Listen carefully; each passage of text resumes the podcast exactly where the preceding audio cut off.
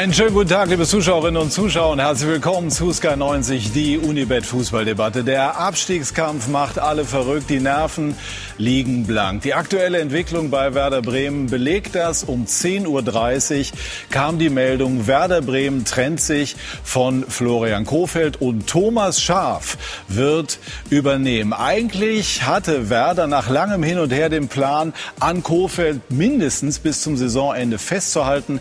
Doch die gestrige Niederlage in Augsburg änderte diese Überzeugung. Gleich mehr dazu. Wir werden auch Sportdirektor Frank Baumann schalten. Insgesamt kann man sagen, die Lage unten im Tabellenkeller spitzt sich immer weiter zu. Das Drama geht weiter und das sind unsere Themen. Das Kofeld aus. Dreieinhalb Jahre war er bei Werder. Er sollte eigentlich eine Ära prägen. Jetzt ist er Vergangenheit und Thomas Schaf kommt, der Werder 1999 schon einmal vor dem Abstieg rettete. Der Terzic-Triumph in seiner ersten Saison als Cheftrainer holt Edin Terzic gleich den Pokal und ist jetzt sehr gefragt auf dem Trainermarkt. Marco Reus, ein Urbrusse, erlebt als Kapitän in Berlin eine wahre Sternstunde und ist jetzt ein Kandidat für die Europameisterschaft. Und Chaos beim DFB, Machtkampf und kein Ende. Fritz Keller hat seinen Rückzug angekündigt. Rainer Koch wird mal wieder übernehmen. Aber die Frage, was passiert danach? Das werden wir besprechen. Aber natürlich wird alles überstrahlt vom äh, Kofeld-Rauswurf bei Werder. Thomas Schaaf, Doublesieger von 2004, selber als Spieler äh, mit Werder abgestiegen, soll Werder vor dem zweiten Abstieg nach 1980 bewahren. Das alles und viel mehr wollen wir in unserer Runde besprechen, die ich Ihnen jetzt vorstellen darf. Unser Sky-Experte Didi Hamann, ungewollt, haben wir gestern erfahren, äh, Motivator für den FC Augsburg beim Klassenerhalt. Herzlich willkommen. Herzlich willkommen auch an Alex Zorniger, der mit RB Leipzig von der vierten über die dritte in die zweite Liga aufstieg und mit Brøndby IF dänischer Pokalsieger wurde. Schönen guten Morgen und Heribert Bruchhagen, unser Sky-Experte, weiß, was Abstiegskampf bedeutet, hat das unter anderem in Frankfurt und auch in Hamburg miterlebt. Und bevor unsere Runde zu Wort kommt, wollen wir einmal ganz aktuell Nachfragen in Basinghausen, wo Werder Bremen Quartier genommen hat während des Quarantänetrainingslagers. Sven Töllner von Sky Sport News. Guten Morgen, Sven. Äh, was hat die aktuelle Entwicklung bei Werder ausgelöst? Warum hat man sich jetzt doch von Kofeld getrennt?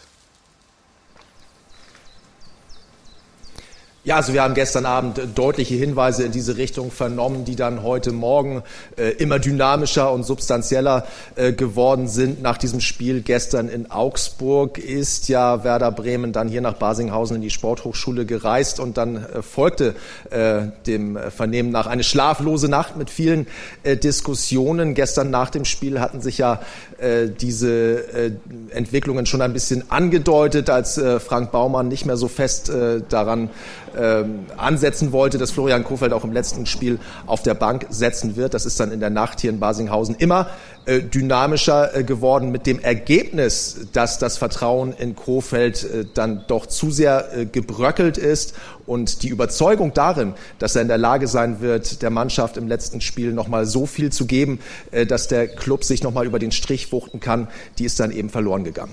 Wann hat man Kofeld darüber informiert und auch die Mannschaft? Weiß man das?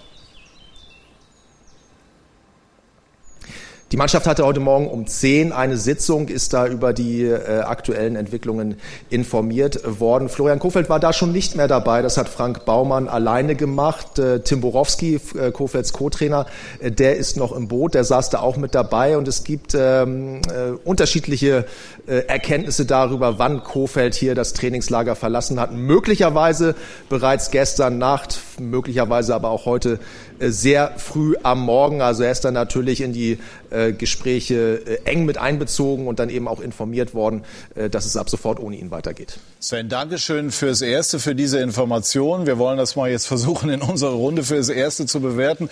Herbert Bruchhagen als, wenn ich das so sagen darf, Dienstältester mit der Wucht von 40, 45 Jahren Erfahrung im äh, Profifußball. Ähm, wie bewerten Sie das, was wir jetzt bei Werder Bremen erleben, das Kofeld aus? Ja, erstaunlich ist, dass man äh, schon vor drei Wochen, vier Wochen immer wieder getagt hat und immer wieder darüber diskutiert hat.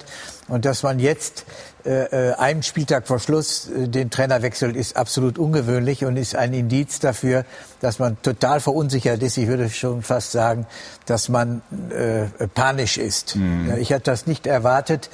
Äh, denn die Diskussion ist ja vorher auch immer begründet worden, warum man an Kofeld festhält. Und die Argumente, die vor 14 äh, Tagen von Frank Baumann vorgebracht wurden, die haben ja nach wie vor Bestand. Es muss einfach so sein, äh, dass man auch angesichts der wirtschaftlichen Situation und dass man in Bremen sehr, sehr, sehr nervös ist, was diesen Verein ansonsten nicht auszeichnet. Wie ist das aus Trainersicht? Also ich finde, dass ähm, Florian gestern eine, immer noch eine sehr gute Pressekonferenz danach gab, wo er auch gesagt hat, wir haben in diesem Jahr im Gegensatz zum letzten Jahr es noch selber in der Hand, zumindest den, Relega äh, den Relegationsplatz ähm, äh, zu sichern, wenn man so ja, möchte. mehr oder weniger äh, selber ja. in der Hand. Also die Situation letztes Jahr war so gefühlt noch extremer und da hat Bremen an ihm festgehalten, jetzt nicht. Wir haben ja vorher auch schon mal darüber gesprochen. Das sind eigentlich unfassbar viele Strömungen auch, die insgesamt äh, dann in, in, so einen Prozess mit einfließen. Und es kann eigentlich durchaus sein, dass man dann irgendwann auch gesagt hat, jetzt, jetzt müssen wir reagieren. Ja, ich halte für Frank Baumann und das ganze Team dort von, von, von Nordisch sehr ruhig ähm, äh, bei Entscheidungen. Aber jetzt sieht es so aus, wie wenn aus irgendeinem Aspekt raus sie gesagt haben, dieses Jahr im Gegensatz zum letzten Jahr trauen wir, ihm, äh, trauen wir ihm das nicht mehr zu. Gut, was sicherlich eine Rolle gespielt hat, war der Trend insgesamt nach dem Sieg in Bielefeld. Neun Spieltage zuvor schien Werder schon fast gerettet zu sein und dann ging einfach äh, sozusagen die Kurve steil nach unten, der freie Fall. Äh, die, wenn man jetzt eben von Sven gehört hat, ähm, dass Kofeld schon aus dem Trainingslager abgereist ist, dann, dann hat man irgendwie bei, was die Umstände anbelangt, ein merkwürdiges Gefühl. Wie bitter ist insgesamt jetzt dieses Ende eines Trainers, der als großer Hoffnungsträger galt. Ja, bei solchen Sachen gibt es keine Gewinner und äh, man kann, glaube ich, äh, den Bremen nicht vorschmeißen, dass sie äh, nicht genügend Loyalität äh, und Geduld hatten mit äh, Florian Kofeld. Es gab in den letzten ja, 12, 18 Monaten wahrscheinlich Situationen, wo man darüber hätte diskutieren können oder wo man das hätte machen können oder verkaufen hätte können, ihn zu entlassen. Dass es jetzt natürlich so zu Ende geht, ist schade. Aber wie gesagt, ähm, wir wissen das ja. Die Halbwertszeit der Trainer ist, glaube ich, mittlerweile bei 13, 14 Monaten. Das war mal vor einigen Jahren, war das sehr viel mehr. Ähm, und irgendwann geht das halt zu Ende. Dass es so zu Ende geht, ist natürlich bitte. Jetzt kann man nur hoffen, dass die Mannschaft den Impuls bekommt von Schaf, dass sie sich äh, halten. Ähm, Aber bringt auch, das jetzt was? Du ja, hast so lange auf hohem Niveau gespielt. Ja, es ist, ist, wahrscheinlich schon ein Indiz dafür, dass die Nerven blank liegen. Und, und Kofil hat ja letztes Jahr gesagt, äh, wie Alex richtig sagt, letztes Jahr war es ja fast aussichtslos. Und er hat gesagt, nee, nee, ich bin der Beste für den Job. Es gibt keinen besseren. Ja, und vor einigen Wochen hat er gesagt, naja, wenn der Verein glaubt, dass es jemand besser machen kann, dann, äh, dann sollen sie es machen. Ja, das heißt, ich glaube, diese innere Überzeugung von ihm war vielleicht auch nicht mehr dieselbe, wie es, wie es letztes Jahr war, weil sie natürlich jetzt gefühlt seit zwei Jahren im Abstiegskampf stecken. Das zehrt natürlich an einem. Äh, nach außen hat er sich immer hervorragend verkauft, aber was natürlich intern passiert, das können nur die Verantwortlichen äh, beurteilen. Und ähm, deswegen Nerven liegen blank, ja, aber wenn sie denken, das ist die letzte Patrone, der letzte Schritt, was wir machen können, dann sollen sie es machen. Also ich habe das auch erlebt und du äh, erwünschst dir natürlich auch als Spieler manchmal noch äh, ordentlich verabschieden. Ja? Womöglich auch noch am letzten Spieltag, weil du, äh, äh, weil die, weil die Saison zu Ende ist und dann wechselst du vor einem vollen Haus, ja, nach, nach einer erfolgreichen Zeit. Aber jetzt heißt es natürlich auch für Werder Bremen, alle Kräfte bündeln. Und wenn da am nächsten Tag nochmal der bisherige Trainer rumläuft, da weiß gar niemand, wo er hingucken soll, wenn der ihm entgegenläuft. Also dass entweder er oder auch der Verein gesagt haben, okay, Schluss, aber dann sofort ab ins Auto und, äh, und weg, das ist, glaube äh, dann nur sinnvoll. Und jetzt ist äh, Frank Baumann bereit, der uns jetzt die Entscheidung erklären wird, der Sportdirektor von Werder Bremen. Herzlich willkommen. Frank, wir haben diese Entscheidung, von der wir heute ähm, um 10.30 Uhr endgültig erfahren haben, hier schon andiskutiert. Warum äh, hat Werder sich entschieden, sich von Kofeld zu trennen? Ja, ich ähm, denke, dass äh, wir bei Werder Bremen äh, nicht dafür stehen, äh, vorschnell ähm, Trainer zu wechseln. Und ähm, insofern, äh, ja, Trainerwechsel an sich bei Werder natürlich schon noch überraschend sind. Ähm, und natürlich nicht. der Zeitpunkt. Das liegt immer. Können Sie mich hören? Das ist immer dann der Fall, wenn es live ist, wenn es besonders spannend ist. Und jetzt wollen wir nochmal nachfragen. Frank, können Sie mich jetzt verstehen? Ja. ja. Wunderbar. Dann legen wir einfach noch. Ich kann Sie gut verstehen. Wunderbar. Dann äh, den Gedanken von eben bitte nochmal wiederholen, nochmal einmal von vorne. Also meine Frage war einfach, warum hat sich Werder, das ist ja doch eine Überraschung, jetzt doch entschieden, sich von Florian Kofeld zu trennen? Ja, das ist richtig. Also grundsätzlich äh, sind, glaube ich, äh, der Trainerwechsel an sich bei Werder eher eine Überraschung. Ich glaube schon, dass wir für Kontinuität stehen, auch in schwierigen Zeiten ähm, unsere Trainer versuchen ähm, ja, zu stärken und äh, dort nicht bei ja, ähm, der ersten äh, negativen Phase dort auch Trainer zu wechseln. Wir haben letztes Jahr mit Florian eine sehr, sehr schwierige Situation überstanden. Und ähm, auch der Zeitpunkt des Trainerwechsels ähm, ist natürlich ein Stück weit überraschend. Ähm, nur der Trend, den wir jetzt in den letzten Wochen ähm, seit dem 24. Spieltag letztendlich auch erlebt haben, ist ähm, nicht nur aufgrund der Ergebnisse, sondern insbesondere auch der Leistung ähm, sehr, sehr negativ gewesen. Und ähm, wir haben ähm, vor zwei Wochen nochmal nach Rücksprache mit Flo auch ähm, ja letztendlich nach ähm, einer Idee letztendlich von Flo auch nochmal ähm, das Endspiel gegen ähm, oder das Pokalspiel gegen Leipzig als Endspiel für Florian ausgerufen, um dort nochmal einen Neustart zu wagen. Florian hat dort nochmal viele Dinge verändert im Umgang mit der Mannschaft, in der Herangehensweise, um dort nochmal in dieser Konstellation einen Impuls zu setzen. Und ähm, ich glaube, dass man auch ähm, im Pokalspiel insbesondere, aber auch danach ähm, im Bundesligaspiel gegen Leipzig dort eine klare Reaktion der Mannschaft gesehen hat. Nur das Ergebnis ähm, und die, vor allem die Art und Weise des Spiels gestern in Augsburg ähm, mit dem Negativtrend der letzten Wochen ähm, hat uns eben dazu bewogen, ähm, jetzt nochmal zu einem sehr, sehr ungewöhnlichen Zeitpunkt ähm, den Trainer zu wechseln. Darf ich einmal kurz dazwischen gehen, Frank? Ne, ja. Aber warum denn jetzt? Das hätte man doch früher haben können. Es ist ja wirklich lang und breit diskutiert worden. Sie haben es selber angesprochen, nach dem Unionsspiel, ob man sich trennen solle oder nicht. Dann hat man da jetzt nicht einfach auch Zeit verschenkt. Also ich bin der festen Überzeugung, dass ähm, man einen großmöglichen Effekt eines Trainerwechsels dann erreicht, äh, wenn der Glaube der Mannschaft an diese Konstellation am Boden ist. Ähm, und ähm, dass wir jetzt nochmal ähm, alles versucht haben, dass das Flo auch viele Dinge nochmal verändert hat, ähm, war letztendlich in dieser Konstellation die, die letzte Patrone, die, die wir hatten. Und ähm, man hat ähm, gestern auch gemerkt, dass die Mannschaft ein Stück weit äh, hilf- und, und ratlos eben auch war. Und ähm, dass jetzt ähm, die größtmögliche Chance auf einen Effekt ähm, eines Trainerwechsels da ist. Und da ist es für mich ein Stück weit unabhängig, wie viel Zeit der neue Trainer mit der Mannschaft dann zur Verfügung hat und wie viele Spiele wir noch zu absolvieren zu haben. Ähm, und insofern haben wir uns ähm, dann auch aufgrund dieser Entwicklung ähm, das heißt, der, der Mannschaft, Mannschaft, letztendlich, was aus der Mannschaft letztendlich auch letztendlich äh, ja zu spüren war, zu sehen war auf dem Platz, dazu entschlossen, auch sehr, sehr spät diesen Schritt dann noch zu gehen. Das heißt also, die Mannschaft hatte Anteil daran, dass der Trainer jetzt weg ist? Nein, also man wird, glaube ich, in der Mannschaft keinen finden, der Florian Kofeld für einen schlechten Trainer halte, hält ähm, oder der ähm, sagt, dass das Verhältnis zwischen Trainer und Mannschaft war ähm, komplett ähm, nicht passend. Also es, äh, ne, das war definitiv nicht das Problem, sondern es war wirklich eher eine, eine, eine gewisse Hilflosigkeit, weil wir gemeinsam mit Florian ja vieles versucht haben in den letzten zwei Jahren und dort ähm, sich etwas verändert hat zur letzten Saison. Letzte Saison ähm, gab es innerhalb der Mannschaft, würde ich sagen, zu 100 Prozent die Überzeugung, dass wir in dieser Konstellation in einer deutlich aussichtsloseren Situation ähm, den Klassenerhalt noch schaffen.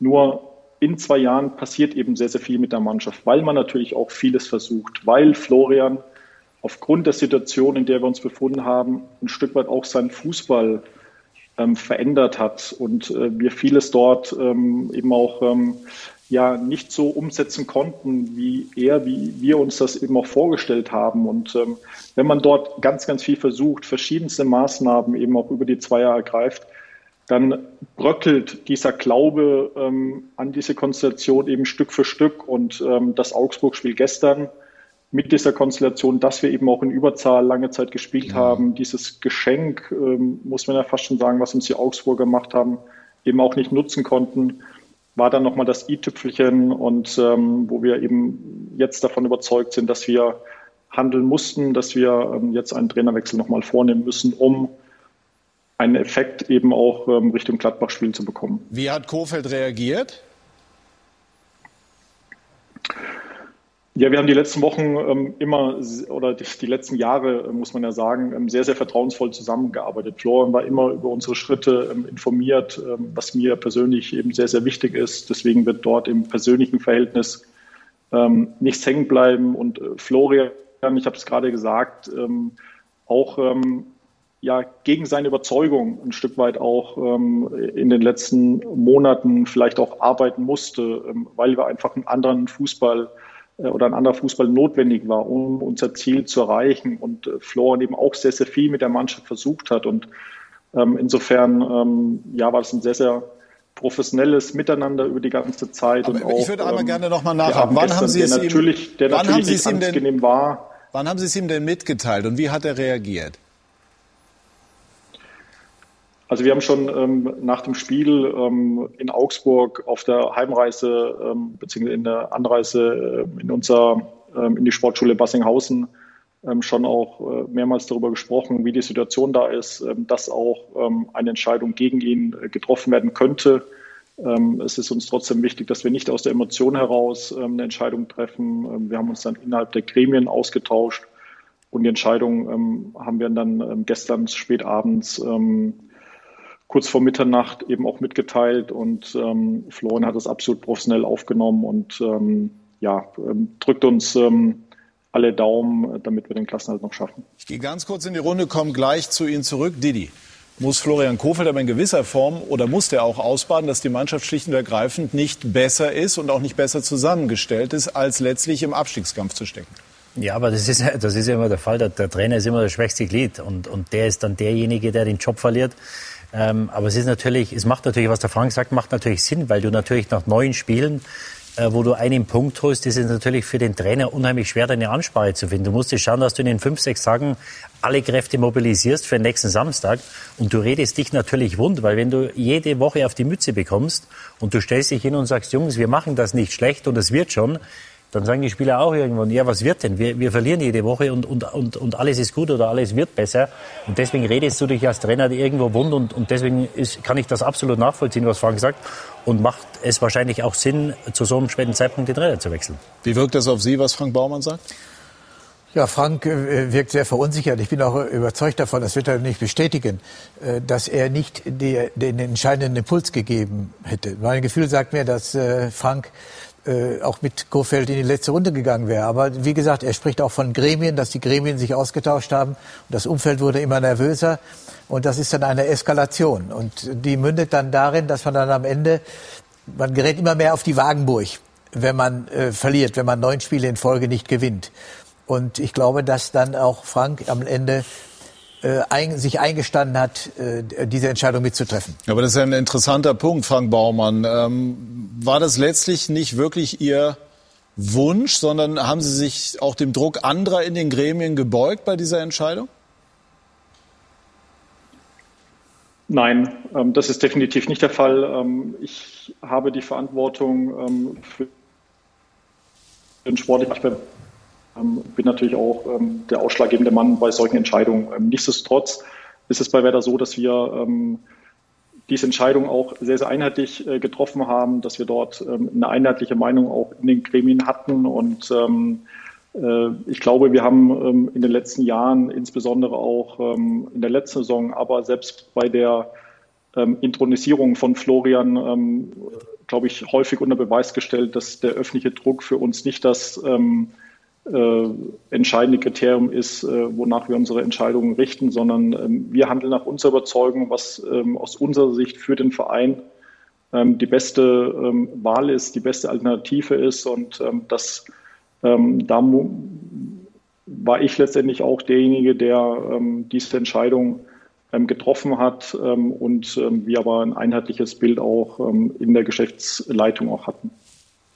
Ich glaube schon auch, dass es wichtig ist, ähm, dass man den Aspekt Florian Kofeld auch mit mehr einbezieht, weil so stark er in der Vergangenheit gewirkt hat, weißt du natürlich nicht, was, in den, was er in den Gespräche äh, rüberbracht hat an die, an die Verantwortliche.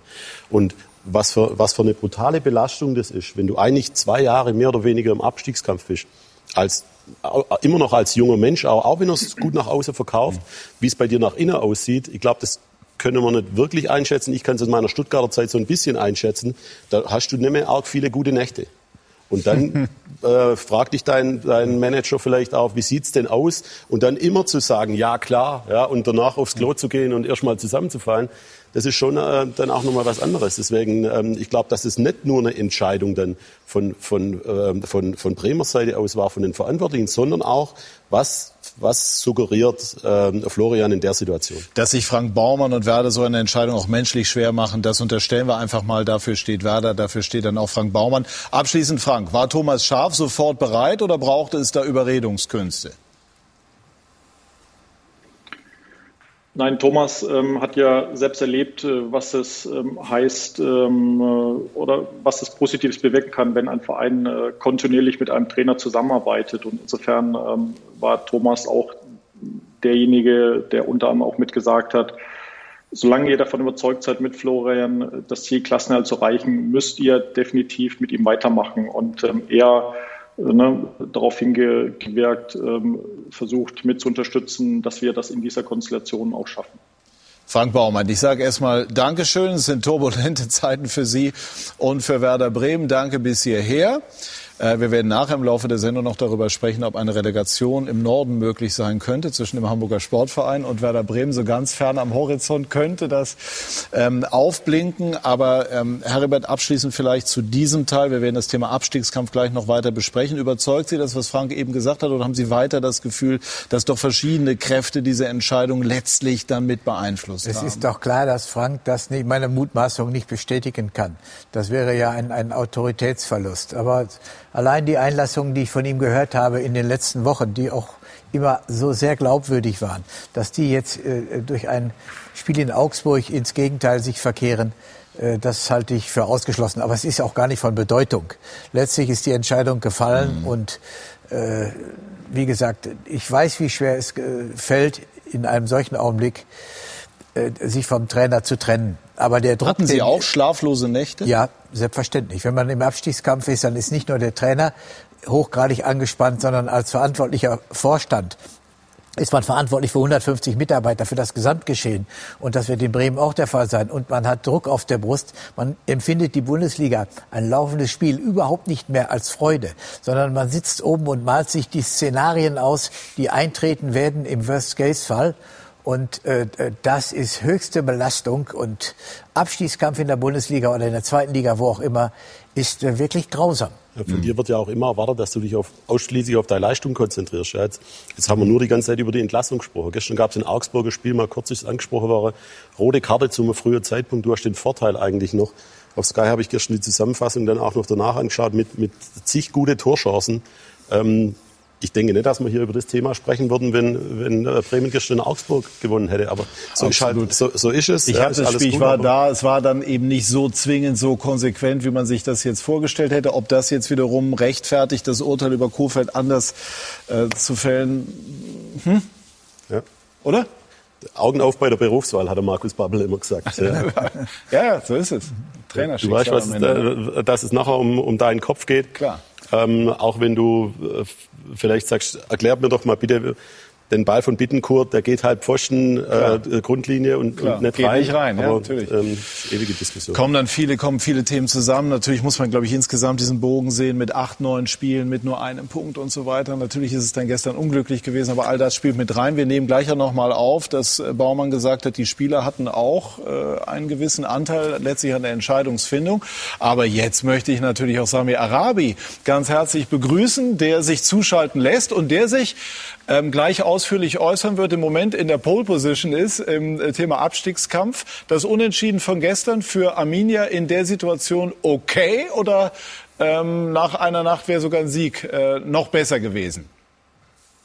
Ja, definitiv. Hallo in die Runde erstmal und äh, wenn man die ein oder andere sicherlich hochgerätige Torchance gestern gesehen hat, dann wäre sicherlich auch mehr drin gewesen. Gut, also, äh, dass ein Sieg besser gewesen wäre, ist klar. Da sind mir schon bessere Fragen geglückt, aber das ist jetzt der Aktualität geschuldet.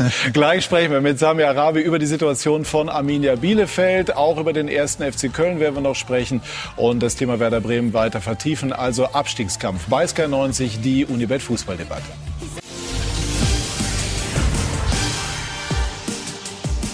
Wir sind zurück bei SK90, die Unibet Fußballdebatte und widmen uns weiterhin dem spannenden Abstiegskampf.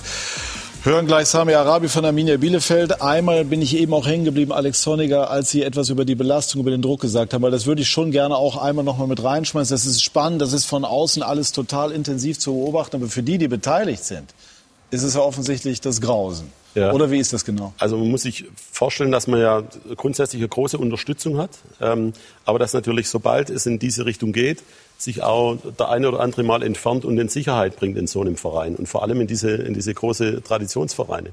Äh, keine Ahnung, ob das in, bei, mhm. bei Bremen so ist. Und in Stuttgart war es, auch so, dass die maßgeblichen Personen dann nach wie vor zu mir gestanden sind. Und zwar sehr massiv zu mir, äh, zu mir gestanden sind. Aber du machst dir natürlich viele, viele Gedanken. Es gibt viel Input von außen mit gutem, mit gutem, äh, guten Grundgedanken, mhm. was dich aber vielleicht noch weiter von dem wegbringt, was du jetzt machen sollst. Weil ihr seid ja auch wie die Haie dann hinterher. Ja, wenn du dann irgendwas machst, es funktioniert nicht, dann gibt's immer eine entgegengesetzte Lösung, die du auch treffen hättest können. Ja, aber freundliche Haie. Freundliche meistens. Das muss ich gerade überlegen, in, in meine Biologiekenntnisse, welchen äh, guten, freundlichen es gibt, außer vielleicht so bei, aus dem Kopf habe ich jetzt auch so. Nein, das ist natürlich immer die Aufgabe der Reporter, ist natürlich auch immer alle Seiten abzufragen, das ist auch klar. Aber es ist auch schwer, das wissen wir auch alle in so einer Situation, wenn du keine Punkte hast, hast du keine Argumente. Aber Arminia Bielefeld, das ist jetzt mal eine Überleitung, hat Punkte, deswegen auch gute Argumente. Und eine erste Einschätzung, Herr Arabi, wenn es möglich ist, zu Werder Bremen. Sind Sie überrascht, dass Sie auf der Trainerposition jetzt doch noch mal reagiert haben?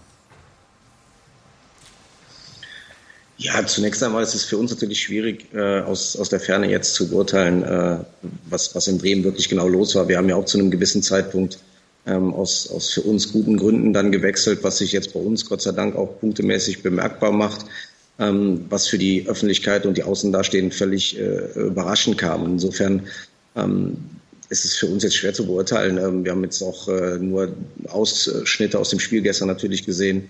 Und äh, ja, es scheint der letzte Rettungsanker zu sein in einer extrem schwierigen Situation für, für Bremen. Aber wir versuchen natürlich jetzt äh, die gute Ausgangslage, die wir uns selber ähm, ermöglicht haben, jetzt am letzten Spieltag dann ins Ziel zu bringen.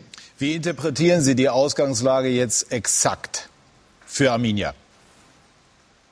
Es ist immer die Frage, wie man da jetzt rangeht. Äh, Glas halb voll oder halb leer. Wir haben es eben zu Beginn gesagt, dass wir gestern, glaube ich, äh, mit der einen oder anderen äh, großen Torchance, besonders von Andreas Vogelsammer oder Sirbiu Suku, der in der Nachspielzeit nochmal frei vor Penke war und den Ball leider nicht aufs Tor gebracht hat, wäre die Situation mit einem Dreier noch besser gewesen. Aber auf der anderen Seite, ähm, wer, wer unsere Situation nimmt und wie wir in die Saison gestartet sind, glaube glaub ich in Deutschland keinen Fußballfachmann oder Experten, der überhaupt darauf gewettet hat, dass wir ähm, am 34. Spieltag noch aus eigener Kraft in der Lage sind, ein weiteres Bundesliga-Jahr in Bielefeld zu ermöglichen. Und das ist auch das, was wir vor dem Spiel den Jungs gesagt haben, was wir auch gestern ähm, hier in, in der Klosterpforte in, in Marienfeld den Jungs nach dem Essen auch gesagt haben. Äh, natürlich ist da eine gewisse Enttäuschung, weil es möglich war, das Spiel zu gewinnen, aber es kommt der 34. Spieltag, wir fahren nach Stuttgart und sind selbst äh, in der Lage. Und insofern war da gestern Abend noch ein bisschen Enttäuschung, aber jetzt heute Morgen beim Training ähm, waren die Jungs schon wieder fokussiert und, und schauen nach vorne auf den letzten Spieltag. Sami, Sie haben die Einschätzung der Experten und auch vieler Fans ja ähm, jetzt selber schon angebracht vor der Saison. Haben Sie eigentlich vor Saisonstart fest daran geglaubt, dass Arminia den Klassenerhalt wird schaffen können? Ja, wir haben es ja gesagt, ich musste ja jetzt auch schmunzeln, äh, als ich gelesen habe, dass der erste FC Köln sein Etat auf äh, knapp 26 Millionen reduzieren muss. Das äh, ist noch nicht mal die, äh, unser Bund, aktueller Bundesliga-Etat liegt darunter. Aber wir waren intern und das haben wir ja vorher auch gesagt. Wir haben wirtschaftlich spielen wir keine Rolle in dieser Liga. Aber wie ich es vorher gesagt habe, wenn die eine oder andere Mannschaft nicht an, äh, über die gesamte Spielzeit nicht ihr Leistungsmaximum abrufen kann, das ist jetzt mit Schalke so passiert. Jetzt haben wir aktuell noch zwei die sicherlich auch deutlich weniger punkten, als, als es mit dem Kader möglich war. Und dann müssen wir eben da sein. Wir dürfen uns am Ende der Saison nicht vorwerfen lassen, wenn die eine oder andere Mannschaft Probleme hat, dass wir äh, uns diese Chance, die sich dann bietet, einfach so ja, äh, vom Teller nehmen lassen. Und jetzt ist die Möglichkeit da. Wir haben über äh, weite Strecken, vor allem in den letzten Spielen, hat die Mannschaft ähm, als absolute Einheit. Wir haben sehr, sehr viel Intensität im Spiel und haben jetzt diese Möglichkeit. Und wie gesagt, wir haben schon geglaubt, wenn, wenn, wenn sich diese kleine Tür öffnet, dass die Mannschaft auch diese, diese Moral und diese Mentalität mitbringt, dann da dort durchzugehen. Herbert Bruchhagen hat eine Arminia-Vergangenheit. Äh, macht sich der Trainerwechsel, der damals viele überrascht hat, gerade auch zu diesem Zeitpunkt, jetzt möglicherweise tatsächlich bezahlt oder scheuen Sie sich vor einem solchen Urteil? Das ist äh, für mich schwer zu beurteilen. Eins ist klar, Uwe Neuhaus ist ein großartiger Trainer, wird bei Arminia Bielefeld auch niemand bestreiten. Und äh, bislang hat der Trainerwechsel gezeigt, dass Arminia zumindest nicht schwächer geworden ist. Äh, es ist immer hypothetisch, was wäre, wenn. Äh, Arminia hat in den letzten fünf, sechs, acht Jahren eine Kontinuität an den Tag gelegt und hat sich sukzessive Schritt für Schritt verbessert. Hat sich in den wirtschaftlichen Bereich konsolidiert, hat sich sportlich konsolidiert, ist aufgestiegen und war totaler Außenseiter. Und was Herr Arabi eben gesagt hat, ist genau richtig. Dass man am 34. Spieltag noch Kandidat ist für den Klassenerhalt, ist eine eigentliche sportliche Sensation und auch von den Ostwestfalen nicht erwartet worden. Große Arminia-Fans aus meinem Heimatort. Ich komme genau daher, wo Arminia jetzt im Trainingslager ist, in Hasewinkel-Marienfeld. Äh, äh Wäre keiner böse, wenn Arminia es nicht schaffen würde, weil man die überragende Leistung äh, anerkennt. Ist das vielleicht sogar die, die ein Vorteil für Arminia? Ja, Jens Westen war der On-Field-Reporter gestern ja. und er hat gesagt, ähm, die hinter oder um Bielefeld rum, die haben große Angst abzusteigen und die Bielefeld haben große Lust drin zu bleiben. Und das ist natürlich, ist das ähm, das Gefühl in Köln, in Bremen oder auch auf Schalke war das natürlich, ist das ein Riesendruck, weil das natürlich oft oder lange nicht passiert ist. Und da hast du natürlich einen anderen Druck wie in Bielefeld. Wie es, wie Sam mir sagt, wenn du in, in Bielefeld absteigst, würden alle sagen, na ja, mit dem Etat haben wir alle damit gerechnet. Und ähm, diese psychologische Belastung ist natürlich bei diesen Traditionsvereinen noch mal ein Stück weit größer. Und deswegen, die Bielefelder sind im Moment die einzigen, die es in der eigenen Hand haben, die es aus eigener Kraft schaffen können. Und so wie sie sich die letzten Wochen unter Frank Kramer präsentiert haben, würde es mich nicht überraschen, wenn sie auch in Stuttgart die nötigen Punkte holen, um drin zu bleiben. Was ich ihnen übrigens ähm, auch nicht zugetraut hätte am Anfang der Saison. Also ich würde es Frank Kramer sehr gönnen. Ähm, allerdings muss man auch sagen, so dieses, ähm, Didi kennt sich da auch noch besser aus wie, äh, wie ich, aber dieses ähm, in dem letzten Spiel und die einen haben nichts zu verlieren, beide, alle Mannschaften haben grundsätzlich mal die Bundesliga zu verlieren. Mhm. Und da kommt es schon drauf an, was für, eine, was für Charaktere du auch in der Mannschaft hast, wie gefestigt die sind und das tatsächlich auch als Chance sehen, ja, weil auch für die Spieler, die dort spielen, würde es bedeuten, Abstieg ist Abstieg. Ja, da, das, da sagt dann nachher niemand, okay, wir waren ja nicht so, äh, wir waren ja nicht favorisiert in der Liga. Ich erinnere mich in dem Jahr in Stuttgart ist Darmstadt und Ingolstadt in der Liga geblieben. Union Berlin haben letztes Jahr auch nicht viele zutraut, mhm. dass sie in der Liga bleiben. Also es gibt schon einen ganz klaren Trend. Zweite Liga sprechen wir jetzt nicht, aber mit Bochum, äh, Kiel, Fürth sind gerade eben die Mannschaften vorne dran, die sich vielleicht nicht nur über die individuelle Qualität äh, definieren, sondern sehr stark über die über, über Mannschaft. Freiburg, ähm, Gerade Union äh, bleiben klar in der Liga, bis überragend in der Liga. Also man muss sich schon auch ähm, grundsätzlich fragen bei den hinteren Mannschaften, was lief da vielleicht falsch. Aber, aber jetzt gerade eben, dass jetzt gerade eben ein, ein, Spieler dran sitzt und sagt, gestern hat mir der Manager und der Trainer gesagt, ähm, das hätte uns niemand zutraut. Boah, da habe ich meine Zweifel. Also es geht grundsätzlich um alle Spieler für der Verbleib in der ersten Liga. Absolut nichtsdestotrotz, was du gerade gesagt hast, ist ja das auch irgendwo mit ein, äh, steckt das ja dieses Argument, wenn du siehst, was mit den Hamburgern passiert, du hast jetzt die, die Bochumer, die Kieler vorne, die Hamburger sind jetzt das dritte oder vierte Jahr, kommen möglicherweise nicht mehr in die Relegation dieses Jahr. Wir wissen, wie schwer sich die Stuttgarter getan haben, äh, wieder aus der zweiten Liga rauszugehen. Also es zeigt ja doch, dass bei diesen Traditionsvereinen, dass da vielleicht dieser Erwartungsdruck doch ein Stück weit schwerer wiegt Definitiv. auf den Schultern der Spieler, als es möglicherweise in Bielefeld ist. Wie ist das denn, Sami, wie ist das denn bei Arminia? Es ist ja klar, dass die Spieler in der Liga bleiben wollen. Es ist für viele vielleicht die Chance, Bundesliga äh, zu spielen. Wie groß ist die nervliche Belastung?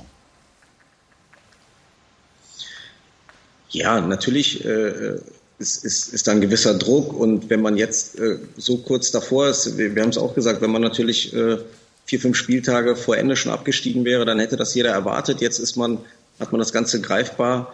Ähm, ja, gefühlt wie, wie im Pokalfinale. Man hat, hat vielleicht schon eine Hand am, am Henkelpott, aber äh, trotzdem, die, die Jungs, ähm, das, das habe ich auch gestern äh, das Gefühl gehabt, man hat eine gewisse Anspannung und, und Heribert Bruchhang hat es gerade richtig gesagt. Äh, Abstiegskampf auch für uns ist, ist nicht vergnügungssteuerpflichtig und äh, wir haben sogar den einen oder anderen dabei, das ist gar nicht so lange her, vier, vier Spielzeiten, da haben wir uns am letzten Spieltag in der zweiten Liga gerettet. Also ähm, natürlich ist da eine gewisse Anspannung, ein gewisser Druck, aber es ist jetzt äh, nicht so, dass auch gestern, dass ich das Gefühl hatte, äh, die Jungs haben alle Pudding in den Beinen. Wir sind gestern auch sehr gut ins Spiel ge gekommen, auch wenn wir nach vier Minuten zurückgelegen haben. Wir hatten einige Standardsituationen nacheinander, haben dann die, die Situation schlecht geklärt über Anderson Lukbuki, aber trotzdem die Jungs ähm, haben eine gewisse Anspannung, aber es ist nicht so und, äh, wie, wie von dir gerade auch richtig gesagt, äh, die, die Jungs wollen ein weiteres Jahr Bundesliga spielen. Das ist eher voller Vorfreude als jetzt zu große Nervosität und Anspannung.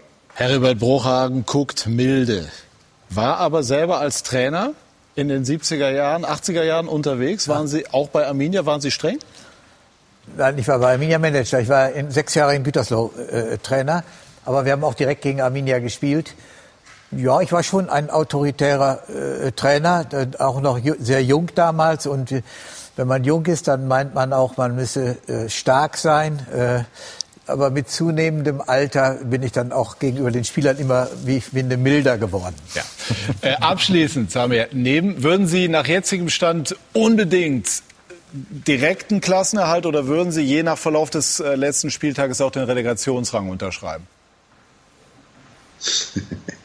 ja, zum, zum jetzigen Zeitpunkt haben wir ja noch die Möglichkeit, das direkt zu schaffen. Deswegen wollen wir es schaffen, je nachdem, wie der, wie der Spieltag läuft.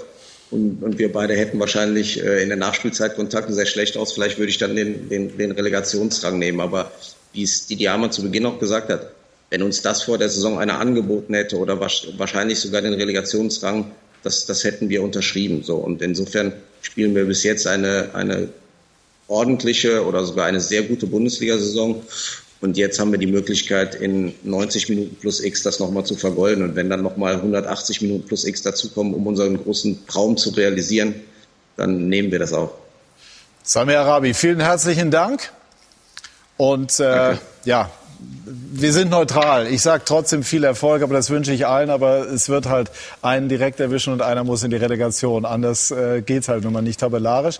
Ähm, die Kölner äh, haben gestern in Berlin äh, immerhin das Unentschieden geholt. Das hält sie sportlich am Leben. Wie ist jetzt deren Ausgangslage? Ja, ich, ich ähm, denke, sportlich, mit allem Respekt vor jedem Team in der Bundesliga, haben sie für mich die leichteste Aufgabe. Ja. Ähm, kein Druck bei Schalke, alles mhm. okay.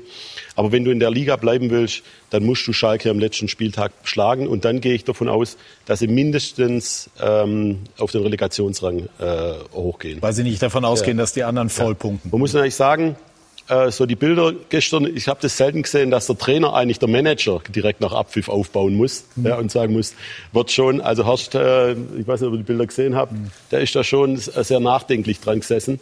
Ähm, äh, aber insgesamt traue ich der Truppe zu. Ich, mich, ich war am Donnerstag beim Matchplan äh, mhm. oder am Freitag und habe mich da mit, mit beiden Mannschaften, mit Hertha und mit Köln beschäftigt. Und die Kölner haben schon eine Qualität, ähm, die manchmal auch unterschätzt wird, auch im spielerischen Bereich. Es hängt sicherlich jetzt davon ab, wie sieht's aus mit Hector, was ist mit Andersen, Skiri fällt, fällt glaube gesperrt aus, wenn ich es richtig weiß. Aber und die Jakobs. haben schon... Jakobs auch gesperrt. Jakobs auch. Die haben schon auch eine Struktur, die funktionieren kann. Ja, Zichos Bornau äh, da hinten drin, ähm, äh, auch gute Spieler auf den Außenpositionen. Sportlich äh, kann das absolut reichen. Jetzt kommt es halt genauso wie bei Bielefeld, wie bei, ähm, äh, bei den anderen Mannschaften drauf an, wie sehr habe ich meine Nerven in den Griff und wie sehr kann ich wirklich die Faktoren, die Leistung generieren, auf den Platz bringen. Und das wird das Entscheidende sein. Wie viel Ruhe ist auch, ist auch außenrum bei allem ähm, Drecks sozialen Medien, die kriegen ja alles mit, ja, selbst wenn sie da irgendwo in einem Hotel eingesperrt sind. Mhm. Auch da wollen wir uns Informationen holen von vor Ort. Marco Wiefel, unser Reporter von Sky Sport News. Marco, äh, die Kölner haben eine Nacht jetzt geschlafen über dieses Unentschieden in Berlin. Was ist denn dieser Punkt jetzt wert? Ja, hallo erstmal in die Runde. Also Sie sind ja zumindest in die Situation gekommen, dass Sie dieses Endspiel jetzt haben gegen Schalke 04. Es hätte ja auch viel schlimmer kommen können an diesem Wochenende. Also Sie sind nicht dieses bedingungslose Risiko gegangen in Berlin.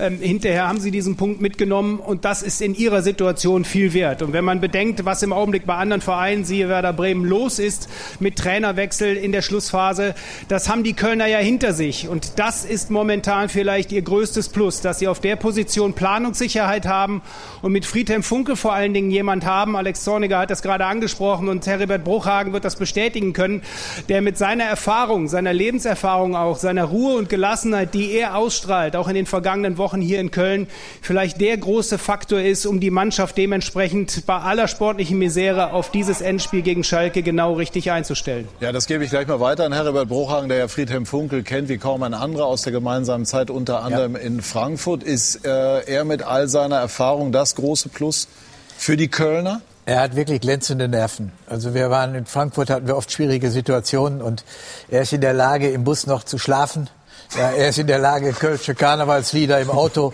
äh, zu hören. Also da ist Friedhelm Funkel ein Phänomen zwischen den Pflichten auf dem Bundesligaplatz und in seinem sonstigen Bereich. Und das ist alles nicht vorgetäuscht. Und wenn er Horst Held aufbauen muss, dann ist das eine seiner Qualitäten. Auch den Spielern vermittelt er das. Nichtsdestotrotz äh, ist es ein ganz schwieriges Spiel für den ersten FC Köln. Mhm. Und wie schnell erlebt man, wenn man so eine Phase hat? Man muss das Spiel gegen Schalke gewinnen. Äh, dann kann das der Schuss auch nach hinten losgehen. Wenn man plötzlich in Rückstand gerät, äh, dann setzt Panik ein und, äh, und auch Schalke, die ich gestern gesehen habe, ist auch in der Lage, man glaubt es nicht, noch ein Umschaltspiel zu gestalten. Also das wird kein leichtes Spiel für den ersten FC Köln. Wie groß ist denn, Marco, jetzt der Glaube der Kölner an den Klassenhalt oder zumindest die Hoffnung? Ja, gegeben. Also in Köln ja grundsätzlich sehr, sehr groß. Wir bewegen uns in der Domstadt. Ja, also da ist das äh, mit Glaube, Hoffnung und positivem Denken äh, ja und grundsätzlich so. Ja, also äh, daran glauben jetzt alle. Und die Situation ähm, ist vielleicht gerade auch passend für den ersten FC Köln, dass Schalke ihnen das jetzt gerade anbietet, dass sie in Form gekommen sind, dass sie sie nicht auf die leichte Schulter nehmen, sondern wissen, dass Schalke wirklich sich spielerisch gerade im Spiel gegen Frankfurt stark verbessert gezeigt hat. Und die wollen sich auch ordentlich aus der Liga verabschieden. Vielleicht, wir bewegen uns immer im Konjunktiv in diesen Situationen, kommt das den Kölnern zugute und die Tatsache, dass sie nur ein Ziel haben können, nämlich zu gewinnen. Alles andere bringt ihnen nichts und bringt sie nicht weiter. Sie brauchen nicht zu rechnen, sie müssen gewinnen und darauf werden sie sich ausrichten, darauf werden sie die Mannschaft ausrichten und dementsprechend positiv und ich denke auch voll offensiv in dieses Spiel hineingehen.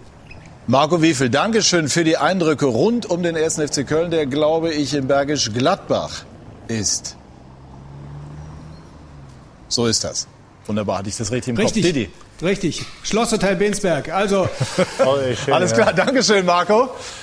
Didi. Ja, für mich waren die Kölner der Gewinner des gestrigen Tages. Also natürlich hast du die Hertaner und die Mainzer, die sich gehalten haben gestern mit den Ergebnissen. Nur die Kölner wussten, wenn Den wir übrigens auch gratulieren wollen. Das wollen wir jetzt mal an Absolut, der Stelle ja, mal bei all der Aufgeregtheit hier auch noch mal einmal in Mainz ein fast ein Wunder. Augsburg hat es auch geschafft und die Berliner nach Quarantäne auch. Also die drei können schon mal durchatmen. Die Kölner haben gestern bei guten Berlinern gespielt und haben gewusst, wenn wir nicht gewinnen, kann es sein, dass wir am Ende des Spiels abgestiegen sind. Ja? Mhm. Ähm, hätten die Bremer und die Bielefelder beide gewonnen. Jetzt holst du einen Punkt Du bist jetzt in der Situation, wo du einen Punkt hinter Bremen bist, zwei hinter Bielefeld. Und wenn du gewinnst gegen Schalke, ich glaube nicht, dass beide anderen, dass die sowohl die Bielefelder als auch die Bremer gewinnen. Das heißt, wenn du gewinnst gegen Schalke, dann bist du mindestens 16. und vielleicht sogar 15. Und ähm, also die, die Kölner waren niedergeschlagen, Friedhelm, Horst, die, die waren ziemlich angefasst. Nur, ich glaube, wenn Sie heute früh die Tabelle anschauen, nach dem Aufstehen, werden Sie sagen, das hätte fast nicht besser laufen können, vorausgesetzt, dass wir in Berlin nicht gewinnen.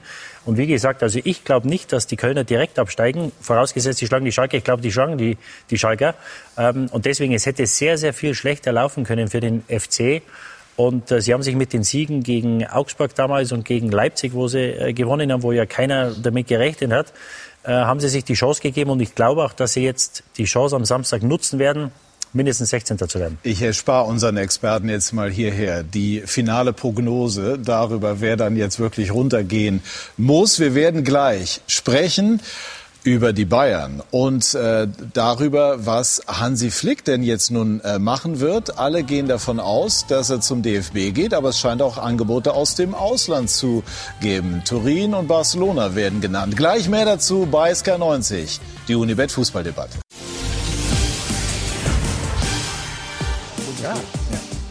Wir sind zurück bei SK90, die Unibet Fußballdebatte, sprechen über die Bayern und gratulieren. Robert Lewandowski, 40 Tore hat er erzielt in dieser Saison. Gestern traf er in Freiburg, das war Bundesliga-Historie und damit hat er den scheinbar ewigen Rekord des großen, großen Gerd Müller eingestellt, der 1972 auch auf 40 Tore insgesamt kam. Und natürlich bei all denen, die Gerd Müller noch erlebt haben, sind auch nostalgische Gefühle äh, hochgekommen und aufgekommen, gerade auch als Robert Lewandowski, das war eine wunderbare Geste, das äh, Trikot hochzog und dann das T-Shirt Forever Gerd ähm, auch zeigte. Leider nur, leider nur bis hierher. Ja, ja, genau. Was, was ist Gerd Müller äh, für Sie? Äh, gewesen. Was ja. ist ein Idol? Sie haben ihn ja noch spielen sehen. Sie waren, glaube ich, sieben, als er ja. Weltmeister wurde.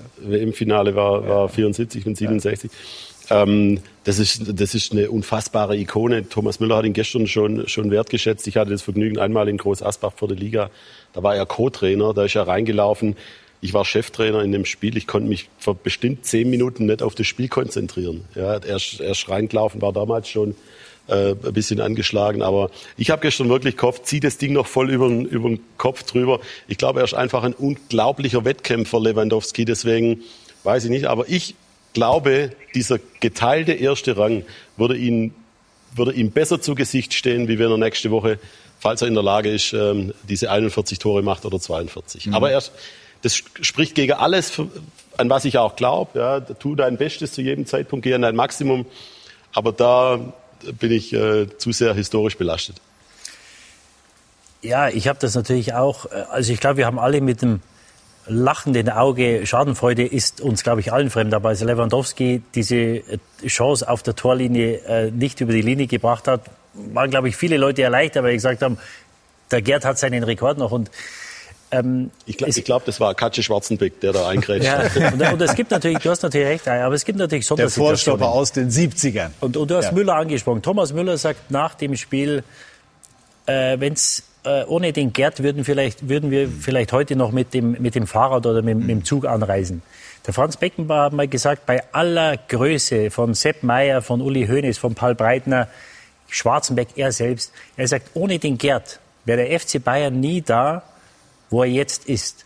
Und jetzt äh, haben wir ja dieses Mir Samir. Was wäre das für ein Zeichen, wenn die Bayern sagen, wenn Lewandowski sagt nächsten Samstag, ich spiele nicht, ich bleib weg, weil wenn er spielt, ist natürlich immer die Gefahr, so wie er drauf aber ist. wäre das nicht gegen den Wettkampf naja, aber Ich verstehe den nostalgischen Ansatz, aber wäre das nicht gegen den Wettkampf das ist, nicht bloß ein, äh, das ist nicht bloß ein nostalgischer Ansatz, das ist ein Werteansatz. Ja, wir haben einen brutalen Werteverfall in unserer Gesellschaft und im Fußball. Und da sagt einfach jemand ganz klar, es gibt immer noch was Wichtigeres. Mhm. Ja. Was würde es für ein Zeichen setzen an den Fußball, an die Welt, an die Leute, aus Respekt vor Gerd Müller zu sagen, wir lassen den Lewandowski weg. Muss er muss natürlich damit äh, einverstanden sein, ähm, dass der Gerd seinen, äh, seinen Rekord nicht verliert. Und ich glaube, ähm, wie gesagt, ohne den Gerd Müller wäre der FC Bayern nicht da, äh, wo sie sind. Und welche, welche größere Wertschätzung könnte man ihm geben, ähm, als einen Lewandowski nächste Woche nicht spielen zu lassen oder von ihm aus zu sagen,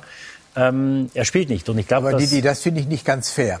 Du, du baust jetzt hier einen, ich verstehe deine Argumente, aber du baust jetzt einen, hier wird ein Druck aufgebaut für Lewandowski, der ja Sportler durch und durch ist. Über, überhaupt kein Druck. Und Herr selbst wenn er 41 Tore macht, es ist immer noch nicht vergleichbar.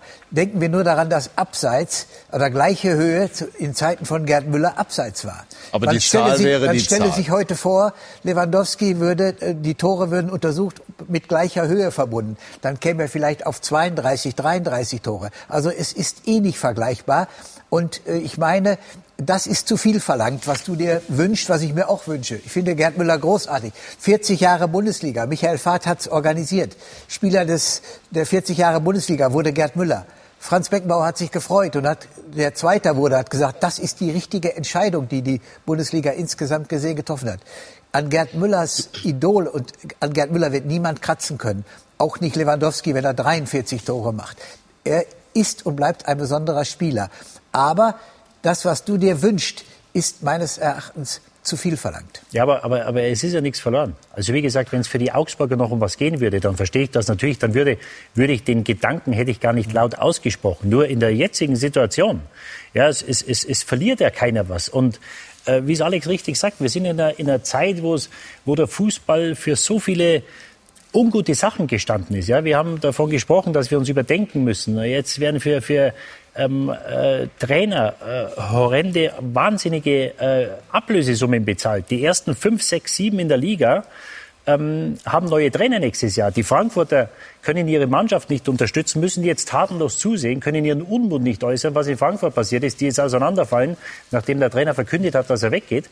Und ich glaube, das wäre ein größeres Zeichen. Da geht es jetzt gar nicht um Lewandowski, um Müller oder Bayern. Ich glaube, das wäre einfach ein Zeichen an, die, an, an den Fußball und an die ganze Welt, dass es mehr gibt als wirklich nur 40, 41, 43 Tore. Und wie gesagt, wenn er, sie, wenn er spielt oder spielen will, dann soll er spielen, soll er sie machen. Um Gottes Willen, das ist überhaupt kein Vorwurf. Nur was würde es für ein Zeichen setzen, aus Respekt vor Gerd Müller zu sagen, nächste Woche, ich bleibe weg. Gut, also das ist ein sehr, sehr interessanter Ansatz.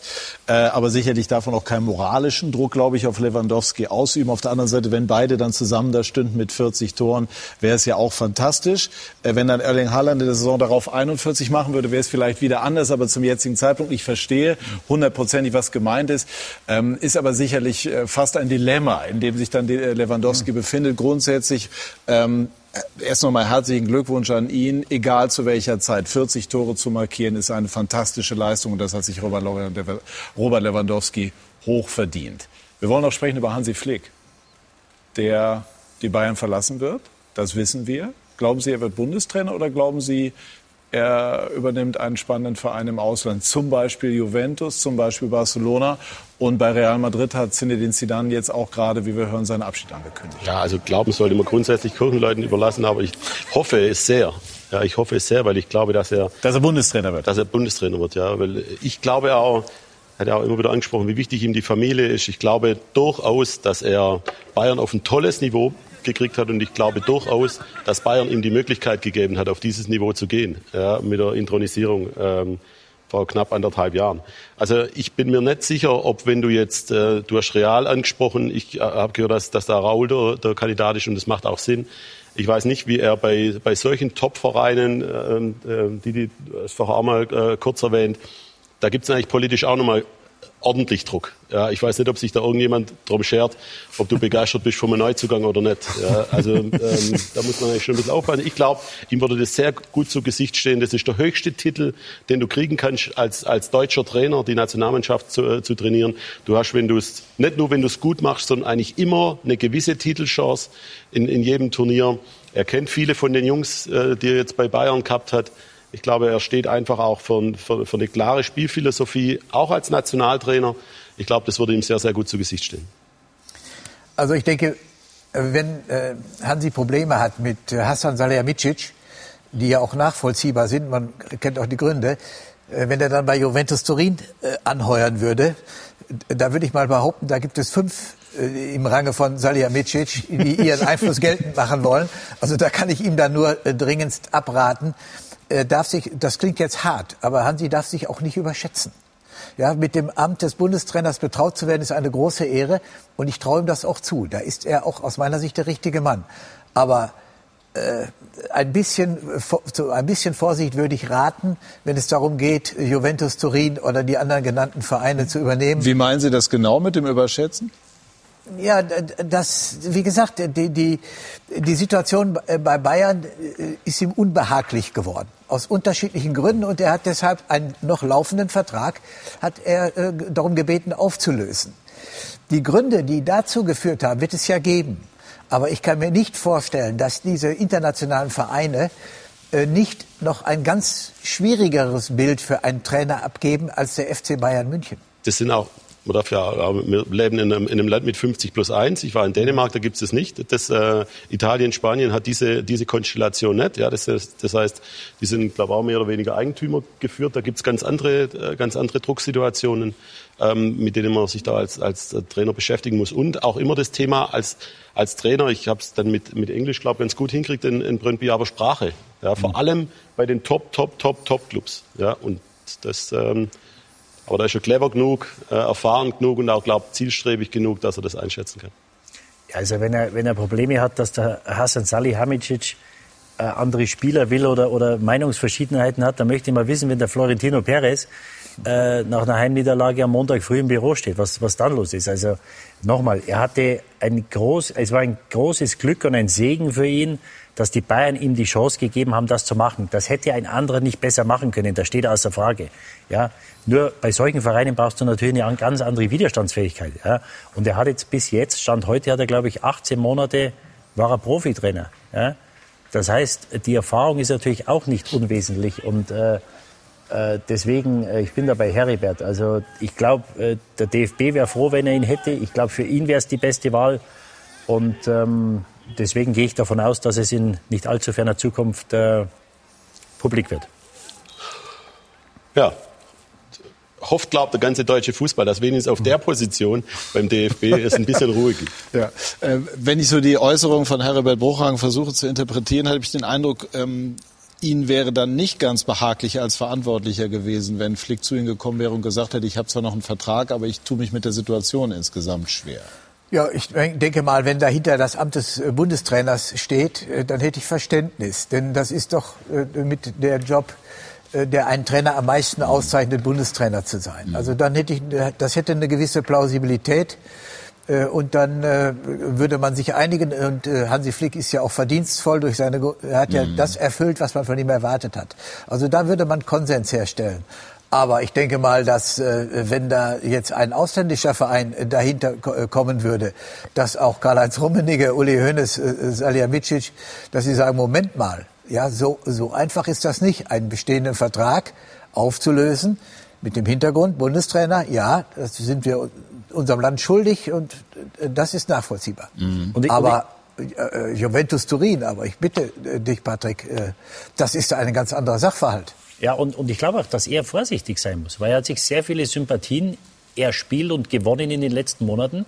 Ich glaube, dass er auch vorsichtig sein muss, weil das nicht korrekt ist. Ja, jetzt zu sagen, naja, es gibt auch Interessenten aus dem Ausland. Also ich, ich glaube, wir sind alle davon ausgegangen, auch die Bayern, dass der Vertrag aufgelöst wird unter der Voraussetzung, dass er zum genau. DFB geht, dass man die Lösung findet. Ja? Und die Bayern müssen, sofern sie es noch nicht gemacht haben, diesen Auflösungsvertrag mit unterschreiben. Ja? Weil wenn sie nicht unterschreiben, dann ist er weiter gebunden, dann geht er gar nirgends hin. Ja? Und ich glaube auch, dass er vorsichtig sein muss, wenn er jetzt kokettiert mit ausländischen Vereinen, möglicherweise um die Verhandlungsposition des DFB zu verbessern gegenüber den Bayern. Die Bayern haben ihm einen großen Gefallen getan, indem sie eingewilligt haben, zu sagen, okay, du darfst am Saisonende gehen. Ja, und da muss er, das darf er nicht vergessen. Und wie gesagt, das wäre nicht korrekt, jetzt immer wieder da andere Vereine mit reinzubringen, zu sagen, da gibt es Spitzenvereine aus Italien, Spanien, England, wo auch immer, die interessiert sind. Wir waren alle, glaube ich auch die Bayern, ähm, hatten den Eindruck, dass der Vertrag aufgelöst wird und er zum äh, DFB als Nationaltrainer geht. Und, und, und, und, und wie gesagt, ich glaube, da muss er aufpassen, dass er da nicht verbrannte Erde hinterlässt, weil nochmal, die Bayern haben ihm einen großen Gefallen getan, indem sie eingewilligt haben zu sagen, okay, du kannst am Saisonende gehen. Wie groß ist jetzt der Druck auf Nagelsmann, der zu den Bayern kommen wird und der nach dem verlorenen Pokalfinale mit RB, ihrem früheren Club, äh, recht viel Kritik hatte einstecken müssen? Ich glaube, Julian macht sich den meisten Druck auch immer selber. Es geht grundsätzlich darum, die, die Situation zu diskutieren. Das ist schon auf, rauf und runter gemacht worden. Ich glaube, ich habe vor kurzem gesagt, ich halte äh, Julian für, für ein Jahrhundert-Trainertalent in bestimmten Aspekten. Ich glaube, es geht beim Trainer ab einer gewissen Ebene auch immer um Lebenserfahrung. Und nicht nur darum, dass er dann jetzt auch schon zehn Jahre äh, Trainer ist. Ja, wenn du nach München kommst, dann brauchst du jetzt ähm, ähm, Thomas Müller nicht nochmal einen, einen Raum zeigen, den er deuten kann. Ja, da geht es ganz extrem drum. Ähm, das hatte er in Hoffenheim nicht. Das ist aber auch schon alles diskutiert worden. Hoffenheim nicht. Das ist, hat er auch in Leipzig nicht gehabt. Du musst die Kabine im, im Griff haben. Wir haben vorher mal drüber gesprochen, wie wichtig das insgesamt ist als, als Trainer heutzutage. Ähm, und du musst, äh, du musst natürlich auch ähm, wissen, wie du mit den Spielern dann kommunizieren musst. Ja, ich glaube, da war Hansi überragend. Ich kann mir nicht vorstellen, dass ein Hernandez ein Jahr wie, wie das letzte äh, nochmal akzeptiert, wenn du, äh, wenn du ihn nicht wirklich auch einfängst, wenn du mit ihm mhm. kommunizierst.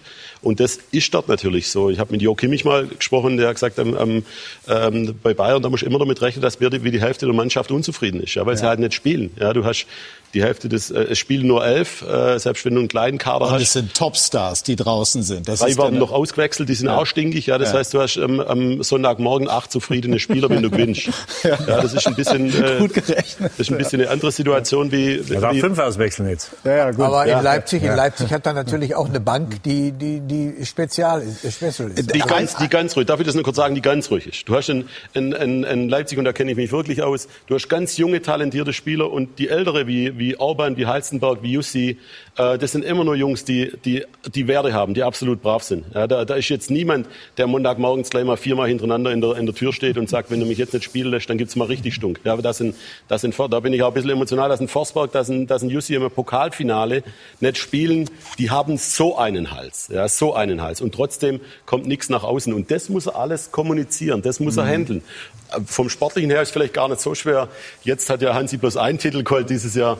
Ähm, da, kann er, da kann er drüber gehen. Einmal inhaltlich nachgefragt. Grob und vereinfacht kann man ja sagen, dass Nagelsmann bei seiner Aufstellung, bei seiner Taktik im Pokalfinale sich auch nach dem Gegner gerichtet hat. Also jetzt grob vereinfacht hat Tempo Wang beispielsweise gegen Hummels stellen wollen und so weiter. Muss er sein Coaching bei den Bayern dann verändern und anpassen? Ja, gehe ich davon aus. Du hast ähm, äh, Jogi Löw 2012 bei der EM, du hast Pep Guardiola in diverse äh, Champions League Viertelfinals gehabt wo du einfach immer wieder gesehen hast und in der Kategorie denkt er auch ein bisschen, zu einem gewissen Zeitpunkt musst du die Spieler, und das fällt mir unfassbar schwer, der Satz, musst du die Spieler die Spiele gewinnen lassen. Und ähm, ich sage, äh, Yusuf Paulsen ist genauso schnell wie Wang, ja, das ist sicherlich kein Thema. Aber du musst natürlich immer für dich eine Entscheidung treffen. Das hat er in, de, in der Situation. Aber du hast auch gemerkt, mit Halstenberg war links hinten noch ein Spieler, der auch lange Zeit verletzt war. Ähm, Angelino hat er rausgenommen, kurz davor. Ralf Rangnick hat zu mir mal gesagt, als ich Yusuf Paulsen aus dem Kader genommen habe in der dritten Liga, weil er 14 Uhr Abschlusstraining verpennt hat, hat er gesagt, du kannst alles machen, was du willst, aber dir muss immer klar sein, du darfst die Mannschaft niemals schwächen durch deine Aktion. Mhm. Während der Runde kannst du das machen, beim Pokalfinale aber das sind ja Internas, die diskutieren das. Ja, Julia nimmt das mit auf. Aber bei dem Pokalfinale muss eigentlich die bestmögliche Mannschaft auf dem, auf dem Platz dann stehen. Man stellte sich das bei den Bayern vor. Ein Angelino ist bei den Bayern vergleichbar mit Didi. Hm? Alaba oder also der Wert für die Mannschaft ist hoch. Ja. Wenn der dann nicht gespielt hätte bei so einem Spiel, was du Zuletzt war es nicht mehr hoch. Ja, der hat, ja. nachdem er die Klappe ja. aufgemacht hat und gegen Pep Guardiola mit Manchester City äh, gemosert hat, da hat er auch keine Leistung mehr gebracht. Ja, vielleicht war das genau die, der Grund, warum er jetzt bei Leipzig ist und nicht bei Manchester City. Aber insgesamt, ähm, aber das weiß er. Er war unglaublich clever. Ich sage es nochmal, ich halte ihn für Jahrhundert-Trainertalent in bestimmte Aspekte. In ein paar Punkte muss er sich weiterentwickeln und er muss dort auch bestehen. Weil wenn er es bei Bayern nicht tut, nehme ich an, dann ist er danach, was ist der nächste Schritt? Der kann nur ins Ausland gehen und dann musst du natürlich bei den Bayern erfolgreich gewesen sein, damit nachher das ähm, äh, Man City, Man das United. Weiterdrehen, äh, klar. Aber, ich, aber ich darf darauf hinweisen, dass wir über Nico Kovac, der außerordentlich erfolgreich war in Frankfurt, eigentlich die gleichen Argumente gebraucht haben. Äh, ich finde die Entscheidung von Bayern großartig, Nagelsmann zu holen.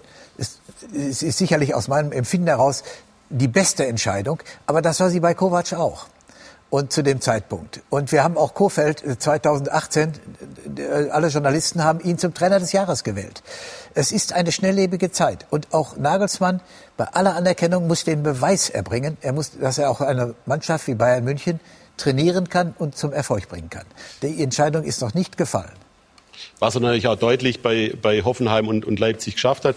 Ich mhm. finde es schon ein bisschen unterschiedlich zu Kovac, weil bei Kovac hat man damals gesagt, okay, das macht Sinn. Bei Bayern ist Nagelsmann irgendwie von alle gefordert worden. Das muss ja die erste Option sein, wenn du bei den mhm. deutschen Trainer schaust, nachdem, nachdem Globo ganz offensichtlich nicht zur Verfügung gestanden ist. Ja, also ich, das, das ist alles total nachzuvollziehen. Ähm, und wir sitzen ja jetzt auch äh, dreimal klug hier und diskutieren das Ding rauf und runter. Ähm, das aber ist die es, Aufgabe, gibt ein paar, es gibt ein paar Fallstricke, das weißt du noch besser bei den Bayern auf die er sich einstellt. Ja, die Aufgabe Hoffenheim ist, und Leipzig trainierst du, die Bayern führst du. Also das ist, ja, glaube ich, der größte So kann man es, genau. Und die Aufgabe ist anspruchsvoll, das ist klar. Deswegen ist es der FC Bayern München. Wir haben jetzt beleuchtet, welche Dinge da auch auf ihn zukommen. Kurzes Wort noch, Herbert, oder auch zwei zum äh, DFB. Äh, Sie kennen ja die Gremien auch aus all Ihrer Tätigkeit in, in all den Jahren. Ähm, was ist da los? Warum gibt es das, was man als Chaos wahrnimmt? Es ist äh, ganz grundlegend ist sicherlich der Gedanke, dass Profifußball und Amateurfußball äh, große Schwierigkeiten haben, miteinander umzugehen. In den Gremien und in den Instanzen.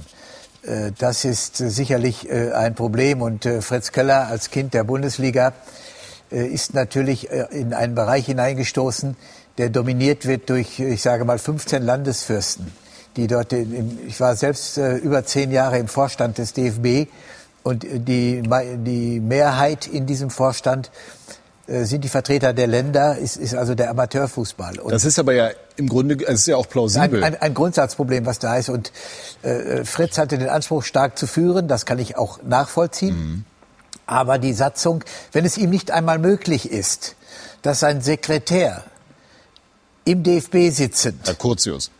Nein, der Generalsekretär oder der, der, der persönliche Referent von äh, Fritz Keller nicht so. auf Verträge zugreifen kann, äh, die Herrn Kurzius betreffen bezüglich Wikipedia und Beraterhonorare und dergleichen mehr. Wenn also der DFB-Präsident nicht mehr operativ eingreifen kann und sich solche Dokumente äh, auf umstrittene Art und Weise sichern muss, äh, dann ist da etwas falsch. Und ich stelle mir vor, beginnend bei Egidius Braun, äh, Gerd Meyer-Vorfelder, selbst Wolfgang Niersbach, das, oder Zwanziger, die hatten eine ganz andere Dominanz. Der DFB-Präsident muss auch der operative Chef sein. Mhm. Und der Generalsekretär unterliegt dem DFB-Präsidenten, nach meinem Verständnis.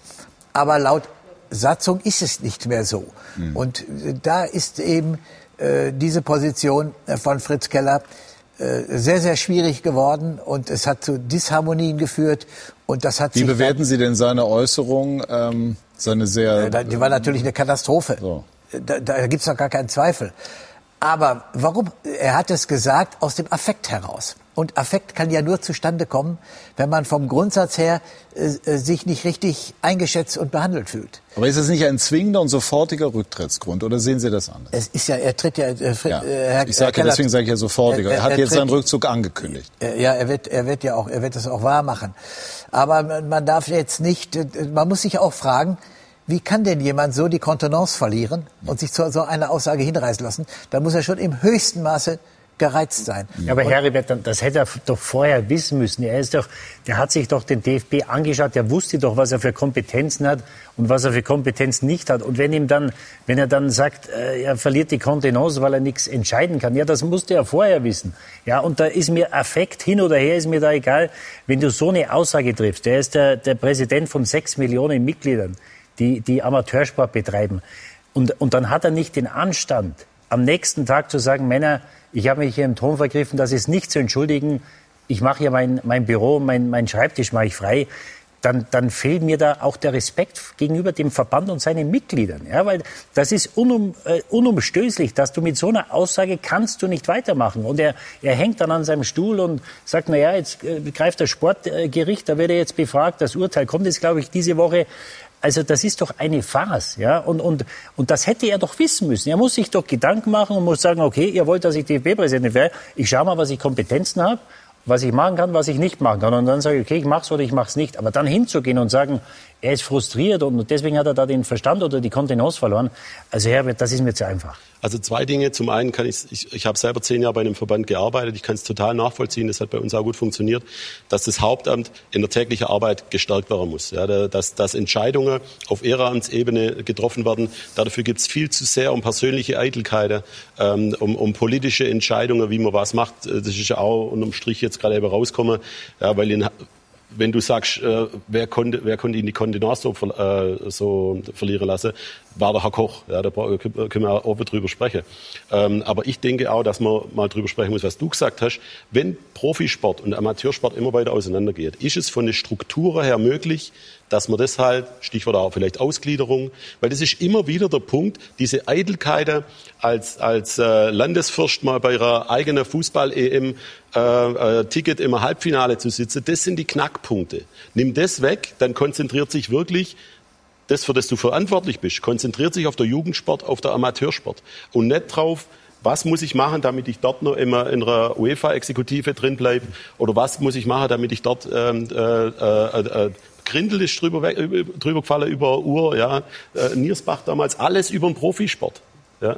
Und da, du hast richtig gesagt, sechs Millionen im Amateursport sind dann vielleicht auch noch keine Ahnung, zweieinhalbtausend Profisportler. Aber der Schwerpunkt ist Amateursport. Aber ich weiß nicht, aber, ob das überhaupt möglich ist. Da muss ich, muss ich sagen, dass Niersbach der letzte Präsident war, der die Balance gefunden hat. Aus dem Amateurlager kommt und, und den Profifußball eng zusammen Uns läuft ein bisschen die Zeit weg. Welche Rolle spielt Koch und wird Koch spielen?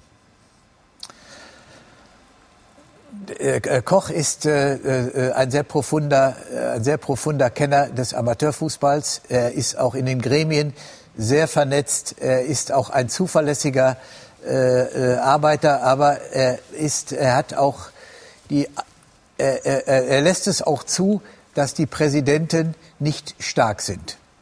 So will ich es mal äh, formulieren. Gut, das nehmen wir jetzt mal in den Sonntag mit hinein, denn wir konnten dieses Thema nur streifen, weil wir aufgrund der aktuellen Entwicklung natürlich auch unter anderem viel über Werder Bremen gesprochen haben. Und gleich werden wir sprechen über Borussia Dortmund, die äh, am Donnerstag im Pokalfinale einen großen Sieg eingefahren haben. Und Erling Haaland hat äh, mal wieder entscheidenden Anteil daran gehabt. Gleich sprechen wir über den Triumph der Borussen und auch ihres Trainers Edin Terzic bei Sky 90, die Unibet Fußballdebatte.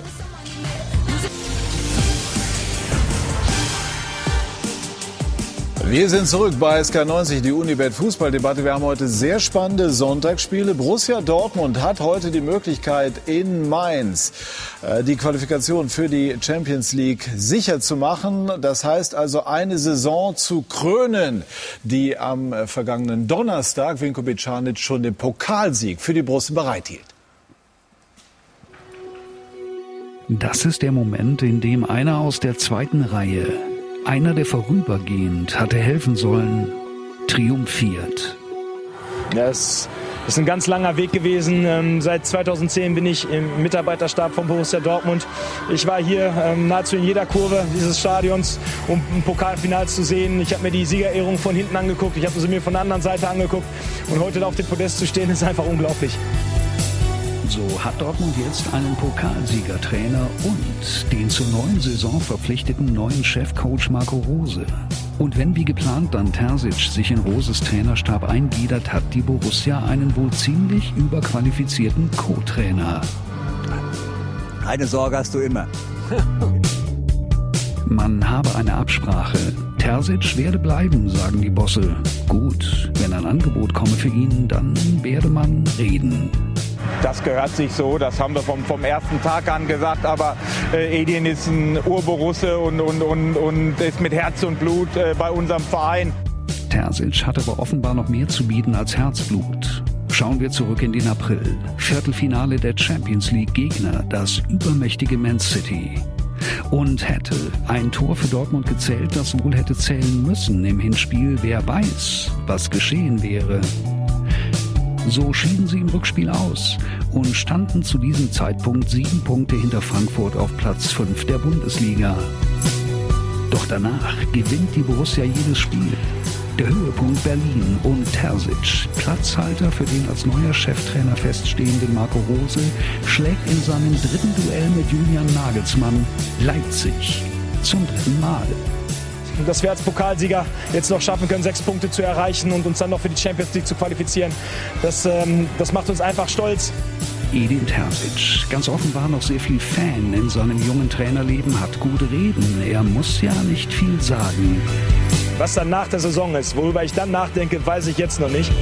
So oder so, es wird Gutes passieren für den Mann, der aus der zweiten Reihe kam, der vorübergehend helfen sollte und triumphierte. Ja, Wahnsinnsgeschichte, Wahnsinnsbilder. Der Mann, der selber als Fan unterwegs war, äh, hat es angesprochen. Da gibt es äh, auch, auch Bilder zu. Wird jetzt als Interimstrainer Didi mit Borussia Dortmund. Da sind die Bilder als Fan und als Pokalsieger. Das ist ein wunderbares Fußballmärchen in modernen Zeiten. Und ähm, wird er die Borussia verlassen? Und wenn ja, wohin? Ja, tolle Geschichte, unheimlich sympathischer Mann. Äh, er, er, muss meiner Meinung nach die Borussia verlassen, weil du musst dem Marco Rose die bestmögliche Chance geben, erfolgreich zu sein. Und das geht nicht, wenn du so einen mächtigen und beliebten Co-Trainer oder Co-Co-Trainer hast. Deswegen steht es für mich außer Frage, dass er Dortmund verlassen muss. Ähm, Frankfurt ist interessiert. Ich glaube, dass er sehr gut nach Leverkusen passen wird. Definitiv Leverkusen von der ganzen äh, Struktur, äh, auch wenn der Hannes Wolf gerade eben auch einen guten Job macht. Aber ich bin da total dabei. Ja, das wäre unvorstellbar, dass du, dass du einen, so einen erfolgreichen, guten Co-Trainer hast.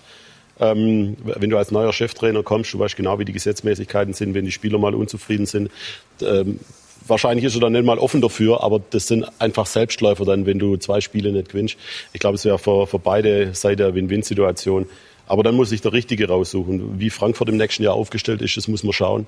Ich glaube, Leverkusen, äh, das könnte wirklich sehr gut passen. Ein Wort in aller Kürze bitte. Aber warum äh, ja, stellen Mannschaften nicht das Fußballspielen ein, aber warum kommen die Resultate nicht mehr, wenn der Trainer seinen Abschied ankündigt? Siehe Rose, siehe Hütter. Guck das im Detail an. Ja, du hast gesagt, ein Wort ist lang da nicht. Ja. Guck dir die Spiele an, wie sie ausgefallen sind. Ja, die, die, ähm, die hatten danach eine Konstellation mit äh, Mittwochs gegen das beste Team der, der Welt, Man City. Und ähm, am Samstag oder Sonntag spielst du in Leipzig, verlierst in der 93. Minute, verlierst das erste Spiel. Also du musst schon im Detail dann auch reinschauen, wie überhaupt der, der Spielverlauf äh, war, wie, war, wie waren die Ergebnisse und wie sind die Leistungen. Aber Rode hat es gestern relativ deutlich gesagt, ähm, das müssen wir Untertrainer uns, uns äh, anheften. Also ganz in Zusammenhang wegstreiten, vielleicht die letzte ein, zwei, drei Prozent und dann funktioniert ein Team nämlich vor allem auch nicht ein Team wie, wie Gladbach oder wie Frankfurt, die auch ganz viel über defensive Dynamik kommen. Die Tipps für heute. Didi, Mainz 05 gerettet gegen Borussia Dortmund. Ja, also wir haben ja Bilder gehabt gestern von den Mainzern im Hotel, die haben etwas gefeiert. Also ich weiß nicht, ob es länger wurde. Äh, verdenken können wir es ihnen nicht 1-4. Ich glaube, dass die Dortmunder das heute fix machen. Und äh, RB gegen Wolfsburg? Ja, RB ist, glaube ich, die Luft raus nach dem äh, Spiel am Donnerstag. Äh, 1-3. Gut, das hieß also, dass Wolfsburg und Borussia Dortmund in die Champions League kommen. Was läuft wo? Also diese beiden tollen Sonntagsspiele der beiden Pokalfinalisten haben wir natürlich im Angebot. Und wir schauen selbstverständlich auch auf die zweite Liga, in der auch noch ganz viele Entscheidungen fallen können im Kampf gegen den Abstieg, aber natürlich auch ähm, im Kampf, äh, äh, im Aufstiegskampf. Aber wir haben das Zitat des heutigen Tages, haben wir auch noch. Das ist das mit was läuft wo. Zitat des heutigen Tages lassen wir jetzt äh, oder stellen es nach hinten, sondern hören, doch, da haben wir das. Wunderbar. Das war die letzte Patrone, hat Frank Baumann äh, gesagt zum Trainerwechsel. Die Bremer hoffen darauf, dass das funktioniert. Und jetzt kehren wir noch einmal zurück zu Stefan Hempel und fragen ihn, wird denn heute der VfL Bochum, Stefan, den Aufstieg klar machen in Nürnberg? Ja, Patrick, die Ruhrpott-Rechnung des VfL Bochum bezüglich Aufstieg ist relativ einfach. Heute hier ein Sieg im Max Morlock und die Sache ist geritzt. Und dann hat man noch einen ostwestfälischen Joker namens Paderborn. Wenn Kräuter Fürth heute nicht in Paderborn gewinnt, ist der VfL nach elf Jahren zuletzt wieder in der Bundesliga. Und äh, hier in Frankenland ist der Aufstiegsnährboden im letzten Jahr, 33. Spieltag, Stuttgart aufgestiegen. St. Pauli ist ja schon aufgestiegen. Düsseldorf ist Meister geworden. Der Club natürlich auch hier schon aufgestiegen. Also wenn ich hier, wo denn dann? Gestern gab es noch eine Motivationsspritze. Ja, da wurde die Kastropper Straße mit 5000 Fans bevölkert und verabschiedet Richtung Frankenland. Dann ging's Richtung Mittelfranken und dann ist man aus Versehen im selben Hotel wie der erste FC Nürnberg gelandet. Ein äh, Managementfehler des Hotels. Ich hoffe, alles mit dem entsprechenden Abstand. Also heute einiges los. Bochum auf der Überholspur und die neue Ruppert-Rechnung, um damit zu schließen. Schalke in der zweiten Liga und Bochum womöglich demnächst in der Bundesliga. Hallo Borussia Dortmund. Dankeschön, Stefan. Und vielleicht schafft ja der Hamburger Sportverein den Sprung auf den Relegationsplatz. Auf alle Fälle haben wir Ricardo Basile mit Meine Geschichte. Wer ist denn zu Gast? Sie ist eine der größten Leichtathletik-Hoffnungen Deutschlands. Die 400 Meter ist ihre Paradedisziplin. Und in ein paar Monaten möchte Alisa Schmidt zu den Olympischen Spielen nach Tokio. Darüber sprechen wir. Also dranbleiben, bis gleich bei Meine Geschichte. Machen wir auf alle Fälle, ist versprochen. Zweite Liga, erste Liga haben wir auch im Programm. Bedanke mich bei der ganz äh, munteren Runde. Bedanke mich bei Ihnen, liebe Zuschauerinnen und Zuschauer. Bleiben Sie hier bei Sky im Programm. Schönen Sonntag noch. Tschüss und auf Wiedersehen.